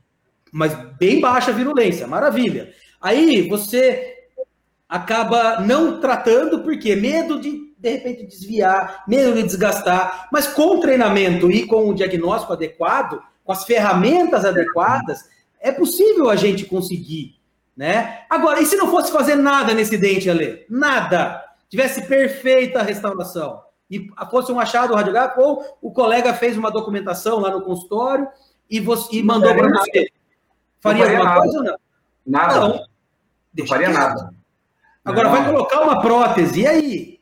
Uma coroa total ali, você tem responsabilidade. É avaliação e conduta do, de tratamento. Exatamente. Porque assim, você falar, não, pode fazer a prótese. Ah, mas eu, se der problema, a gente faz.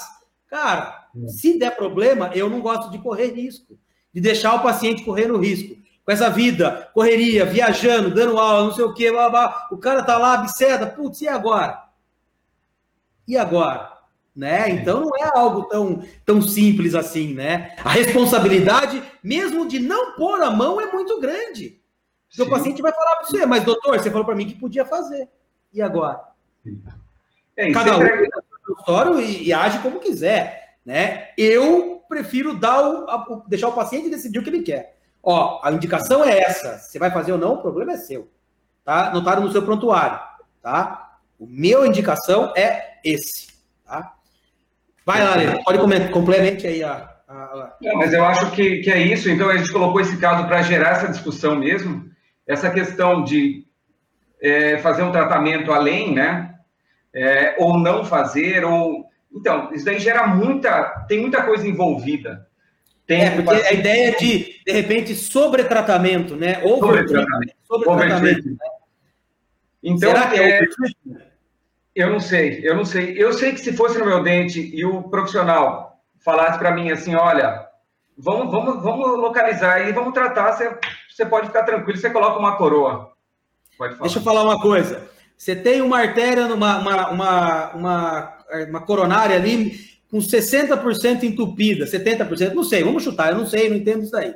O médico fala assim para você, ó, nós podemos colocar um stent aqui, a chance de dar problema não é grande, mas se der problema você vai infartar, pode morrer. Nós podemos colocar um stent ou você acompanhar, se um dia tiver dor no peito, você, você, você faz o... o você vem aqui que, que eu acontece. Faço. Você vem aqui que eu faço. O que, que você escolhe, Ale? Eu falo, tem, tem como colocar agora o stent, meu velho? Bota agora. E eu não vou esperar dar problema. Entendeu? Eu Tem, eu tô, eu tô dando um exemplo esdrúxulo, né? Se der problema no coração, o cara morre. Se der problema no dente, vai ter um abscesso, pode morrer, mas a chance é bem menor. Né? Então, assim. Complementando o que você está falando, Patrick. Complementando o que você está falando, essa questão da comunicação com o paciente, ela é muito importante. Então, assim, o, o, o profissional ele não precisa ser responsável total pela tomada de decisão ele pode explicar para o paciente, deixar o paciente consciente e os dois tomarem uma decisão em conjunto, desde que bem documentada, né? Sim. Exatamente. E com essas ferramentas, né, radiografias, fotografias, vídeos e tomografia, a gente consegue fazer com que a decisão do paciente seja é, esclarecida de verdade. Isso que é o Sim. mais importante. Não é, é assim, ah, eu acho que. Não, o cara sabe né, o que está acontecendo e dá para tomar a decisão. Então, é uma decisão baseada em evidência. Exatamente. Exatamente. Seguinte, assim, para fechar a ideia né, de como nós trabalhamos, eu acredito que a gente trabalha muito parecido, né, Patrick? Não tem como. Sim. É assim, se não vai fazer nada no dente, eu não mexeria em nada, entendeu? Você vai trocar uma restauração oclusal, uma, uma proximal, qualquer coisa, não faz nada, não faria nada, não mexeria em nada. Agora, quando vai, como vai colocar uma coroa, vai ter um certo risco, você vai assumir um certo compromisso de você não fazer o tratamento. Tá, eu, eu, eu, eu, Alessandro Coelho, eu optaria por, pela tentativa de localizar esse conduto. Perfeito. Ale, uh, o Tiago fez uma pergunta sobre esse caso seu. Ele pergunta assim, ó, conseguiria enxergar com uma lupa esse caso? Conseguiria localizar o canal com uma lupa? Olha, de... eu, eu acho que uma grande dificuldade que teria, eu não tenho. A pergunta foi pelo Instagram. Viu, é, Tiago, eu não tenho tanta experiência com lupa, mas eu acredito que o, o, microscópio ele tem um conjunto, né? A magnificação e a iluminação. Eu não sei até quanto um fotóforo conseguiria trazer uma luz semelhante ao que o microscópio consegue trazer em determinada altura dentro de uma raiz. Né? Eu não tenho essa experiência para dizer isso daí. Tá? Com relação a aumentos, né? Não tem nem o que falar, né? Os aumentos, eles são bem diferentes, né? Mas a questão da iluminação, eu acredito que, que ficaria devendo demais. Eu acho que ficaria muito deficiente, Tiago. Mas eu não tenho experiência com lupa. Isso eu posso te dizer. Eu nunca trabalhei com lupa. Muito bem. Deixa eu colocar mais uma pergunta aqui, rapidinho, ó, sobre é, esse caso. Eu vou até comentar. É, nesse caso, qual o prognóstico do canal distal não retratado diante da osteite condensante? Leandro, o que a gente viu aqui, o que tem a condensação óssea, né, Edu, é na raiz mesial. O canal distal, até na radiografia aqui, a gente consegue ver que tem laminadura. Você não tá, tem uma osteite tá condensante. Está redondo. Então, aqui, não redondo, teria nenhum é problema, não tem uma prognóstico aqui. Aqui, na verdade, na verdade, já teve sucesso esse caso, né? Não é que, ai, vamos ver o que vai acontecer. Já, já, já resultou em sucesso. Então, não há necessidade de de retratar aqui. Estou até me intrometendo no caso do Ale, mas só para deixar claro que não tem, no canal distal, não tem osteite. Poderia ter só na. que a gente viu ali, principalmente, é na vestibular, né, Edu? Que é aquele Exatamente. canal mais volumoso, que tem mais Exato. volume de, de irritante. Se a gente parar para pensar, tentar fazer uma. inferir alguma, algum resultado aí. Né? Perfeito. Muito bem. Vamos dar sequência? Bora lá. Para a gente seguir para a reta final da nossa live, que está show de bola aqui, né? E aí eu vou mostrar esse caso aqui que é bem, bem típico, viu, viu, Ale? né? Que aqui a gente vê, olha só, essa endodontia. Cara, tá show de bola, se, se a gente parar para pensar. Tá conservadora, não tá desgastando demais, né? Olha lá. Não tem desvio, tem uma dilaceração apical aqui, mas não tem desvio né? Tá bem obturado, tem talvez algum retentor, mas ó, tem laminadura aqui na radiografia, tá tudo bem, né? Porém, se não tivesse que fazer nada, precisaria nem fazer uma tomo nesse dente aqui, para procurar sarna para se coçar, né? Né? É, exato. A grande questão é que a hora que a gente vai fazer o exame clínico, o paciente, ó, pela vestibular ali tá tudo bem, né? Tem um pouco de, de, de recessão gengival aqui, a oclusão um pouquinho complicada, mas a hora que a gente vai ver, fraturou. Uma parte da, da, da cúspide aí, a, a cúspide é, mesio-palatina foi embora, né? Ficou só o núcleo de preenchimento antigo que tinha nesse dente. Extremamente é, debilitado. E aí, esse dente precisa do quê? Precisa de um núcleo de preenchimento em resina. E um pino e um retentor intracanal, porque vai receber uma coroa total. Ou uma Onlay, não me lembro qual que era. Talvez uma Onlay, porque a vestibular está bem preservada, né? Uh, e aí, pela radiografia, precisa retratar? Não, tá tudo bem. Zero sintomatologia, zero, zero, zero. Percussão, palpação, não tinha bolsa periodontal, não tinha nada. Mas nós temos o como protocolo tomografia em todos os casos desde 17 de junho, sei lá quando foi, desde o meados de 2019, 100% dos casos tomografados aqui no consultório. Tá até ali atrás o danadinho, ó. Né? Vocês estão vendo ali o, a telinha do, do, do fé da mãe. O que, que a gente fez? Fez a tomografia. Mostra pra gente aí. Mostra pra gente aí, Edu. Vamos lá. Tá na minha tela, já, Patrick? Tá, tá na tela. Manda o pau aí. Prega ó. Percorrendo os cortes. Mostra primeiro, gente... primeiro os canais que estão bons. Vamos lá, ó. O que me chama a atenção é que os canais eles estão bem dilacerados. Né? Eu vou dar um zoom aqui para a gente ver melhor. Maravilha. Mostra Até bem falar, depois... Tem um negócio, viu, Patrick? Tem, tem um é. negócio que as pessoas falam que não dá para a gente ver cárie com tomografia. Tá, né? não dá. Não, não, é, não, é, não é que não dá para a gente ver. É que fica mais difícil porque a gente tem é, materiais radiopacos que incidem é, artefatos sobre os dentes.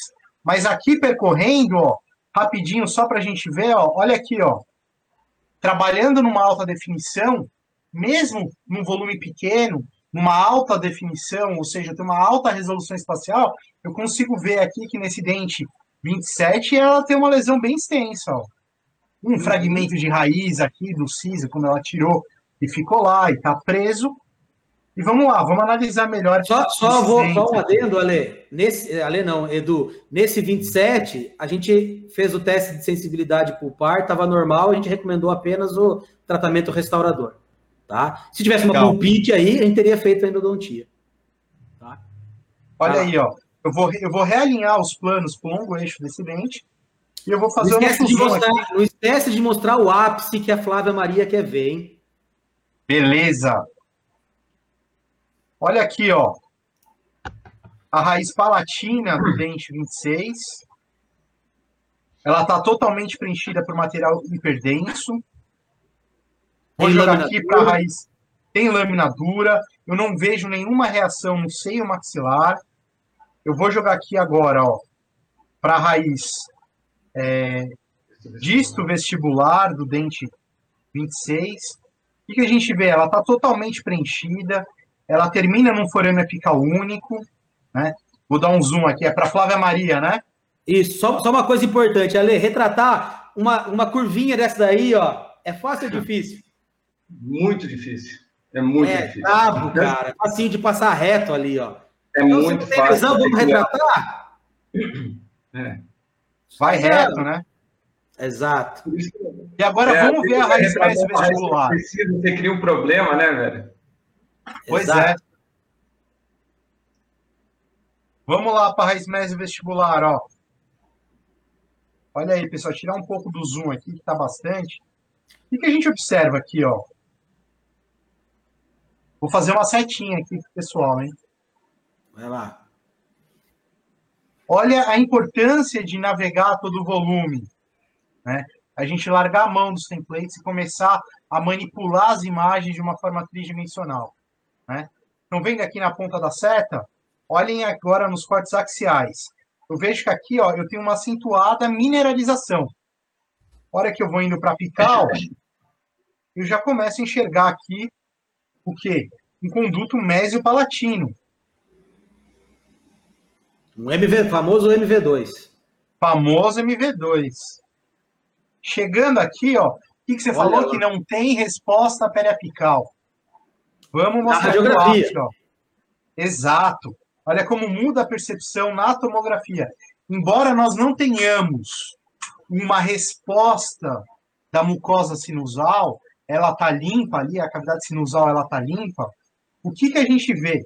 Ó, um conduto mésio-palatino, atrésico. Gente, isso é muito fino. Isso que a gente está vendo, a gente está vendo um corte tomográfico aqui com 0,08 milímetros. Ou seja, é um detalhe anatômico que é clinicamente imperceptível. Se você não está com microscópio e se você não tem a informação, isso é imperceptível. Mas voltando, olha aqui, ó, vou fazer uma seta. Olha que essa região apical ela está aumentada. Tem lesão. Às vezes não lesão, mas existe algum tipo de resposta ali. Processo, é, um, é, um, processo inflamatório. Perfeito, exatamente. É um processo inflamatório. Independente ó, de tamanho. Né? Olha aqui, ó. Maravilha. E tem aquele ponto que eu sempre comento quando eu dou aula, né? Todo cirurgião dentista, todo endodontista, ele faz um trabalho melhor quando ele tem mais informação. Então, a informação hoje, para a gente, ela é chave. Seja ela informação clínica, seja ela informação de diagnóstico, seja ela informação conceitual, porque realmente manipular todos esses fatores requer um treinamento. Ah, Edu, Edu, deixa. É, tem um jeito que você passou ali no corte para sagital aqui, não nesse, no do lado, uh, que dá para ver bem a, a, curvatura apical, assim, ó. Aí você olha aqui, ó. ó. Olha lá, isso, ó. Tenta, tenta dar um ó. zoom um pouquinho maior ainda aí. Eu vou fazer um negócio diferente aqui, ó. Então, ó, não só com a, com a informação é, clínica que a gente está tendo com o Patrick e com a informação tomográfica agora, olha a riqueza que o exame computadorizado ele nos dá. Então, o que, que eu vou fazer aqui? Ó? Eu vou pegar do assoalho de furca até o periápice e vou desenhar todo o trajeto do conduto radicular. Ó. Eu já tenho praticamente aqui o, o, o comprimento inteiro dele. Olha, olha a dilaceração, ou seja, não é um conduto retilíneo, ele é extremamente atrésico e muito fácil de, nessa porção apical, a gente causar um desvio Sim. e reto ali. Ou tá com o pneu slick e escorregar na curva. Exatamente. Com certeza, e daí o problema perpetua, né? Você não, não limpou a área crítica, né? Aí, nesse, esses canais atrésicos, hein, Patrick? Se você tiver um pouco de ansiedade aí, você passa reto muito fácil, hein? Dois palitos. O Júlio Dois perguntando qual, qual o aparelho de tomo usado. É o X800, é o X800. da Morita, tá? que é o que a gente trabalha no nosso dia a dia aqui. Uh, Edu, mais alguma informação importante nesse caso? Rapaz, eu acho que nesse caso é só isso. Você tá. viu mais alguma coisa que você queira mostrar, Ale? Não, show de bola. Eu, eu, se você conseguisse dar um zoom ainda maior naquele foramezinho ali, tirar, tirar isso daí e dar um zoom só para a Flávia ver, centralizar um pouquinho melhor lá. Ó. Eu vou fazer diferente aqui, calma aí. Você consegue dar um, dar um zoom só para a gente. Você vai, ah, você vai focar diferente ali, show de bola. Eu vou focar mais na região apical. Tá.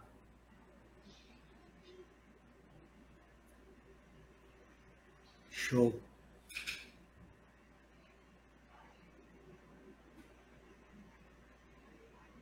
Olha lá.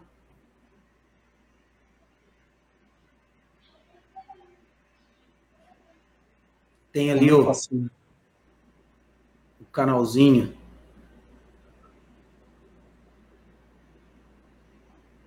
Aí. Eu vou encontrar aqui o forame na região que eu quero e eu vou deixar tá, isso eu... bem centralizado. Ó.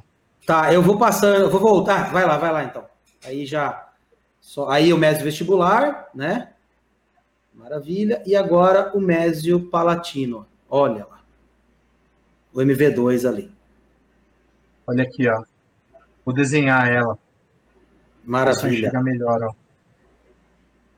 É que agora, é lógico que deu um zoom bem grande e acaba é, perdendo um pouco de, de resolução, né? Acaba perdendo um pouquinho, pixelando um pouquinho lá. Muito bem, eu vou passar aqui, quando você vai preparando ali, eu vou voltar. E aí, pessoal, que a gente já sabe que tem aquele canal, que tem aquela reação, e aí, dá para deixar só fazer um pino e, e colocar o núcleo de preenchimento em resina, Ale? Não dá, ah, né, cara?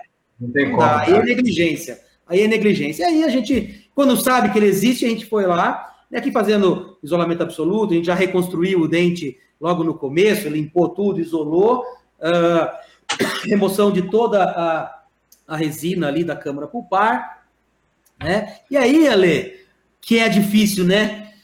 Que a, a gente, eu percebo aqui que os trabalhos não estão errados, viu? Eu acredito que em torno dos 90% dos molares superior, pelo menos, tem quarto canal. Vamos embora. Não sei como, mas tá. Tá. Ai, ai, ai, essa foi boa. Então, aqui a gente vê, uh, Ale, com o auxílio do microscópio operatório, que tá, tem ali o, o, o, uma imagenzinha, né, compatível com o istmo, tá? E que pode ser que seja alguma coisa. Na dúvida, o que, que a gente faz? Lima. Bota uma lima. Uma lima é, é 0,6, Tá? Ah, eu tô realmente eu tô, tô ao vivo aqui, não sei como. Né, vou deixar aqui, se parar eu já sei, no Instagram.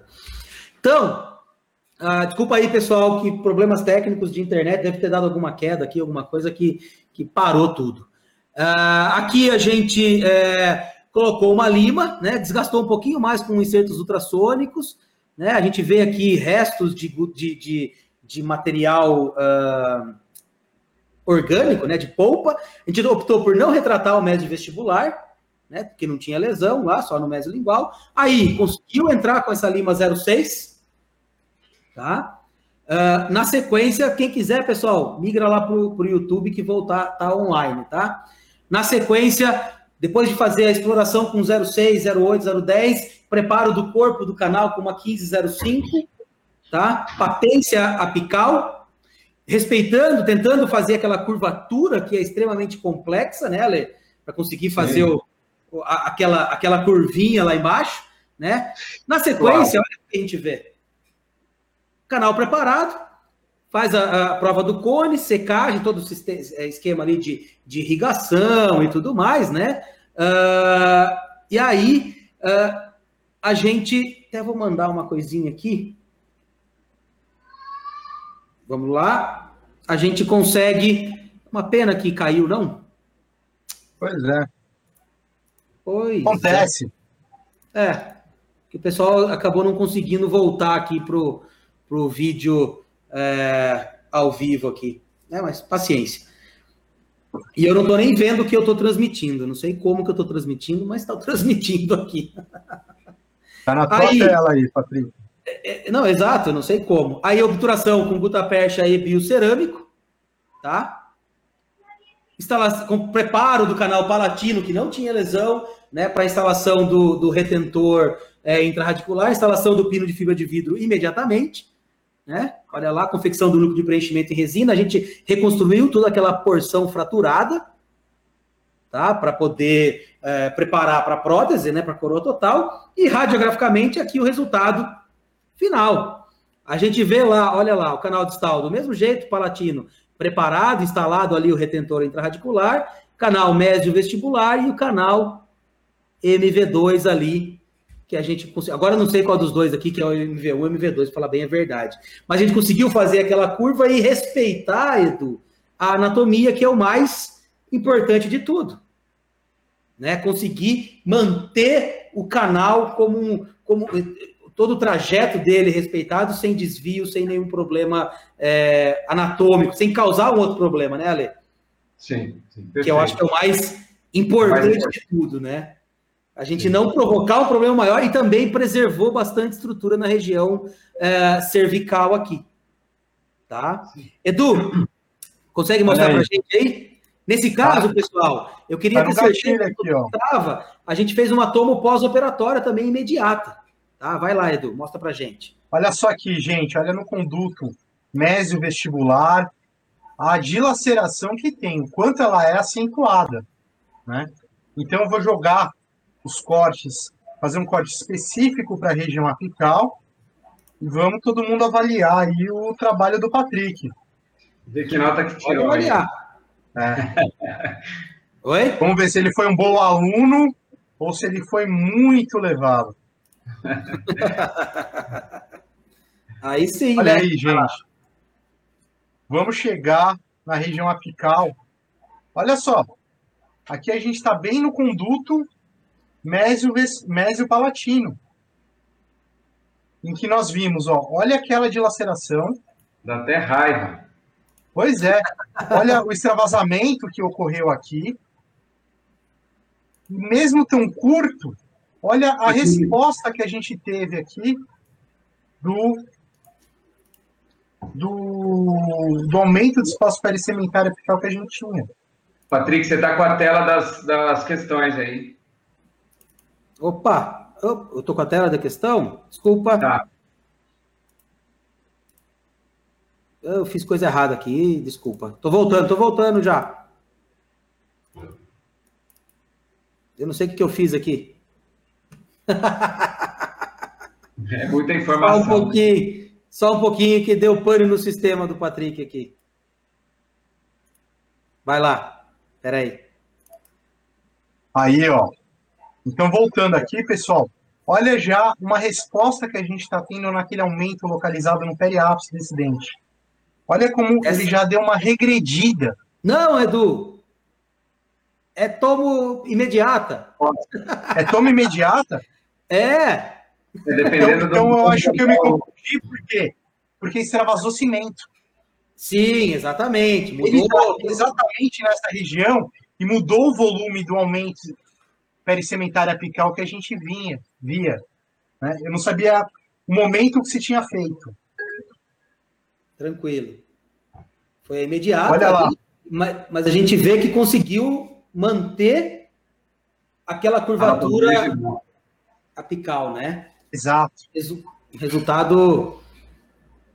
Olha só, eu vou dar um zoom maior aqui no forame apical. Vai lá. Ó, a imagem ela granula um pouco porque a gente chegou muito perto. Isso daí é natural, tá?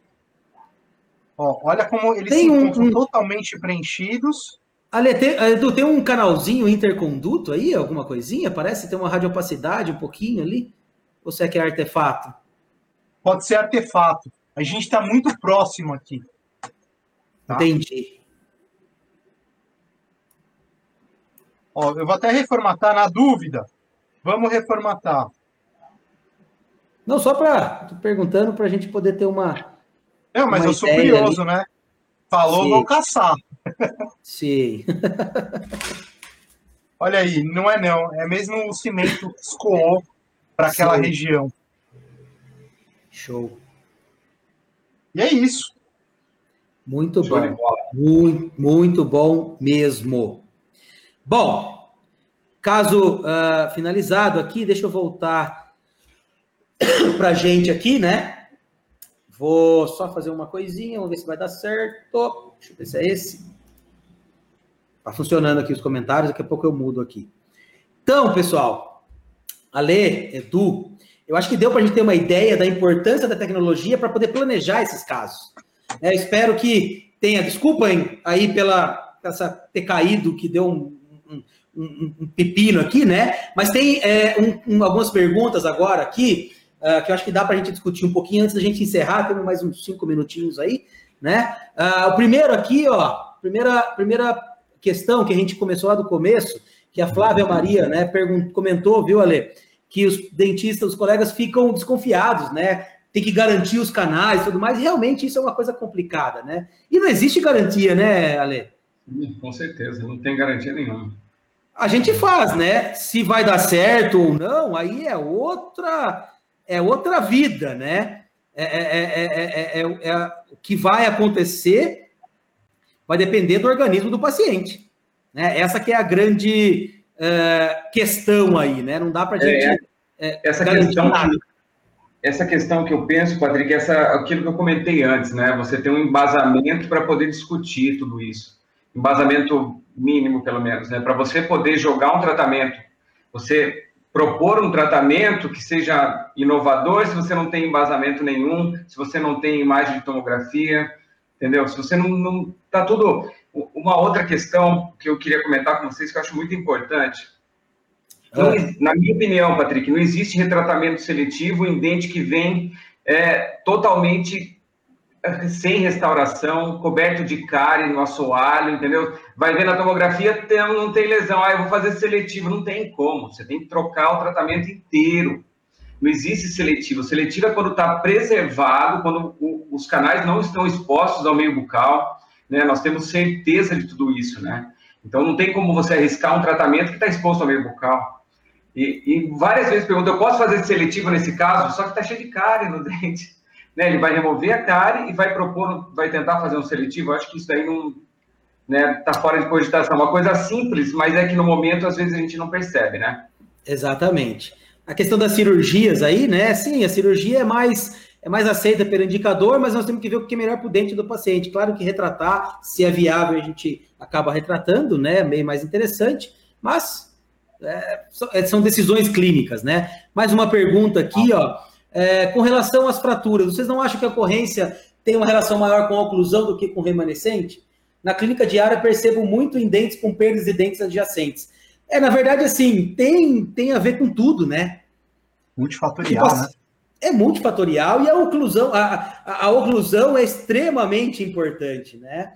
Ah, para a gente ter aí é, segurança para poder falar para o paciente que o dente vai durar na boca dele, né? Se não tiver uma reabilitação adequada, a chance de dar problema acaba sendo é, extremamente é, grande. Então não adianta a gente dissociar as coisas, né? Não tem como a gente dissociar. Não sei o que, você pensa sobre isso, Ale. Não, é mesmo, é isso mesmo, não tem como. É, são vários fatores envolvidos, né? A oclusão é, é, um, é um fator fundamental, né? Também, mas remanescente. do trauma, né? É. Exatamente, exatamente. Tem uma, um comentário aqui, ó, que o Patrick acha MV2, MV3, MV4. Sim, depois que ele sabe que tem na, na, na Tomo, senão a gente não fica mais procurando, não, né, Ale? É, não Parece. Quem acha são outros, outros negros aí que, que acham que localizam o canal brilhantemente. A gente vai na, na, na tentativa aqui. Muito bem. Estava conversando com um professor, um professor amigo meu, só complementando isso daí, esse comentário. Na verdade, não é que a gente está vendo mais, né? não é que agora que a gente está conseguindo enxergar esses tipos de detalhes. Eles sempre tiveram, né? Agora a gente tem um recurso que consegue fazer o diagnóstico. Eu falo muito de reabsorção cervical invasiva. Ah, tá aumentando a incidência, é muito comum. Não, não é que é comum, é que agora que a gente está vendo.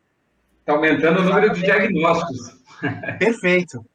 É bem, é bem isso, né? Não, não, não tem muito não, não tem muito milagre aí, vamos pensar assim, né? É o, meu, tem lá, sempre existiu, agora a gente consegue enxergar. Essa é, a, grande, a grande questão. Sim. Meus amigos, e aí? Curtiram? É. Show de bola. Muito bem. Então é o seguinte, ó, pessoal. Uh, primeiro eu vou passar a palavra para o Ale para fazer suas considerações finais. Ale, se despeça do pessoal, faça suas considerações finais, depois a gente passa para o Edu. Vai lá. Pessoal, foi muito legal falar para vocês que esse é um tema que, que mexe bastante, porque é um tema novo e, como nós dissemos, é um tema muito interessante. Quanto mais você começa a trabalhar com tomografia, mais você começa a buscar essas evidências para você ser mais pontual nessa preservação de estrutura e tudo mais. Então, eu acho que é um tema muito bacana, que vale a pena estudar um pouco mais. Né? Foi super legal estar aqui hoje, junto com essas duas feras aqui, são meus irmãos aqui, que e é um prazer, né? Chega a ser divertido até antes, durante e depois, sempre é, é um barato. Então é muito legal. E agradecer, agradecer todo mundo aí que está que tá com, a, com a gente até agora, aí, embora todos os percalços aí. Dá uma conferida depois na página do Instagram, arroba doutor Alessandro Coelho. Lá tem alguns casos bem interessantes também que a gente coloca com o intuito de mostrar a importância da tomografia. Então, se tiverem oportunidade, dá um pulinho lá, e a gente vai se falando. Um abraço para vocês. Fiquem com Deus. Valeu, valeu, Ale. Obrigado, cara. Edu, vamos lá. Pessoal, obrigado aí, o pessoal que aguentou aí. Obrigado, Ale. Obrigado, Patrick. Aí aprendo muito com vocês.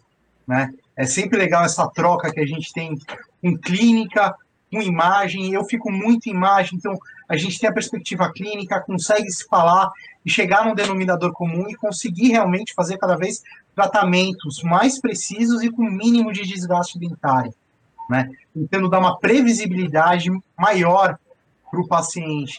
Eu também aproveitar aqui fazer o um merchanzinho, se quiser me segue lá no Instagram, arroba eduailib, tá certo? Estou sempre postando um caso lá, alguma coisa relacionada com tomografia.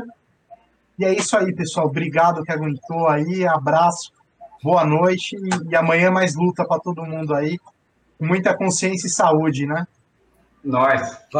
Valeu, Edu. Obrigado. Bom, uh, encerrando aqui, tem mais algumas perguntas que não vai dar tempo de, de, a gente responder, mas depois a gente entra no chat e consegue responder por texto lá no, no YouTube. Uh, Pode, se quiser também. Exato. Então, siga lá, doutor Alessandro Coelho, uh, no Instagram. É, Eduardo, é, Edu, é, como que é o seu, Edu? Eduardo Duailib. Eduardo Duailib, coloca lá no, no, no, Instagram. No, no, Instagram, segue lá. Segue a gente no Instagram, compartilha no YouTube, curte lá no YouTube, segue o nosso YouTube para conseguir movimentar bastante. É, e aí a gente vai aos poucos colocando coisa nova. Importante, recadinho. Era para ser agora em março, mas com a pandemia a coisa está um pouquinho complicada. Teremos curso de tomografia. Uh, tomografia presencial. presencial, muito em breve. Tomografia voltada para a endodontia, né? Uh, Eduardo, Alessandro e eu, a gente vai montar um curso presencial em Campinas, ainda esse semestre, se Deus quiser. Né? Uh, então a gente vai, vai é, ter essa novidade. Ale, fale para mim, como que é? O seu é doutor. É Alessandro Coelho. Do, doutor Alessandro Coelho, DR Alessandro Coelho. Vou colocar no, no, no, no chat aqui para o pessoal. É, e arroba eduailib. Eduailib, né? Isso aí. D-U-A-I-L-I-B-I.